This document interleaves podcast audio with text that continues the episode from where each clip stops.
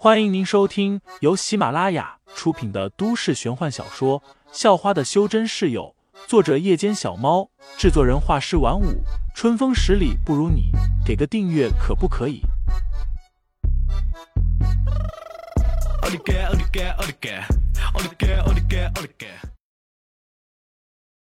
第一百二十六章，搭飞机和搭凤尾金雕中，问题好像有些严重。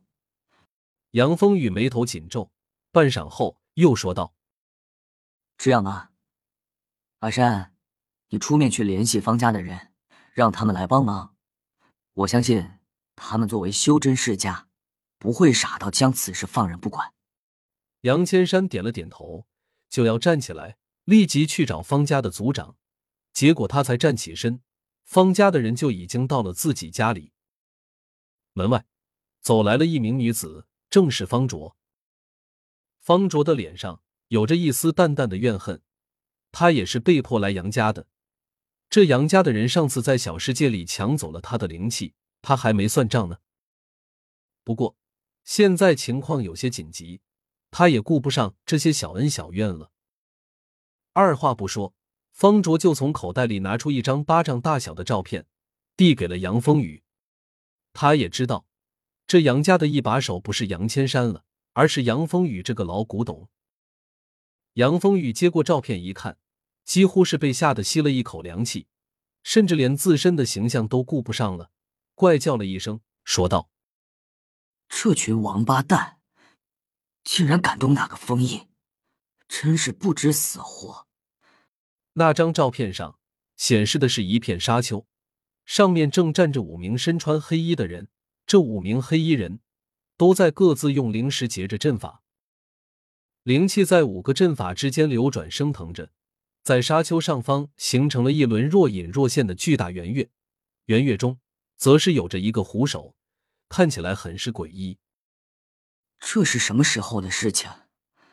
杨风玉又看向方卓，有些焦急的问道：“今天凌晨两点拍的。”方卓说道。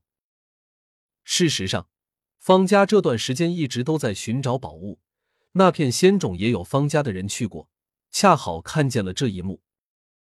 方家也知道圆月加虎头，这分明就是千年前出现过的那个可怕无比的阴暗生灵——阴虎的标志。阴虎千年前曾经祸害一方，不知道杀了多少无辜的修真者，最后还是十几名强者联手。将其封印在了仙种沙漠。杨风雨亲眼见过全盛时期的阴虎，当时他随着一个由十九名修真者组成的押镖队伍，押送着一批灵兽幼崽。其中最强的是镖头，已经达到了结丹境前期，却连阴虎的一招都挡不下，刚上去就被一爪子拍倒。这阴虎不但能化成云雾缭绕、若虚若实的老虎。也能化成虎身人首的怪物，甚至能化成人形，还能凭空飘来飘去的，很是诡异。对杨风雨来说，这硬虎就像一个心理阴影一般，他根本不愿意去回忆。时间应该还足够，那个封印不是那么容易解开的，那可是由十六名强者联手结下的封印，即使经过了千年的时间，封印的力量也不会减弱多少。杨风雨说道，随后他便让方卓回去，告诉方家的人，现在就开始做好准备，一同前往仙种沙漠。方家的人效率很高，不久后就在约定好的机场和杨家的人见面了。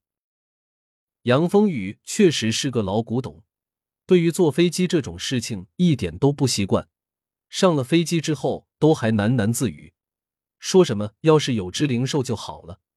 骑着灵兽在天上飞，那才方便过瘾。这让同行的其他人听了也是一阵向往。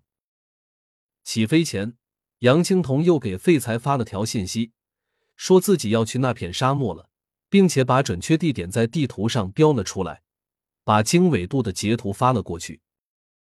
不知道为什么，废材没有一起跟着来，他总觉得内心空落落的，像少了什么东西。而此时，小世界内，废材正因为自己的新发现而喜悦着，有了这种可以瞬间治愈伤口，甚至还能驱除邪毒的招式，那他就不用担心自己在战斗时受伤了，也不用担心身边的朋友受什么伤。因为三年前痛失亲人，至今都还没找到，再加上总是有小混混之类的找庄云、方彤彤这些好朋友麻烦，废材的内心深处一直都很渴望着自己能保护好自己人。这种强大的治疗招数。自然就让他心里踏实了很多。不过，废材还是不太满足。巨冰虎跑了之后，废材又把那两个丫头给叫了回来，然后说他们体内还有着残留的毒素，需要彻底清除。接着，就像刚才那样，和他们两人一起坐在了树荫下。听众老爷们，本集已播讲完毕，欢迎订阅专辑，投喂月票支持我。我们下集再见。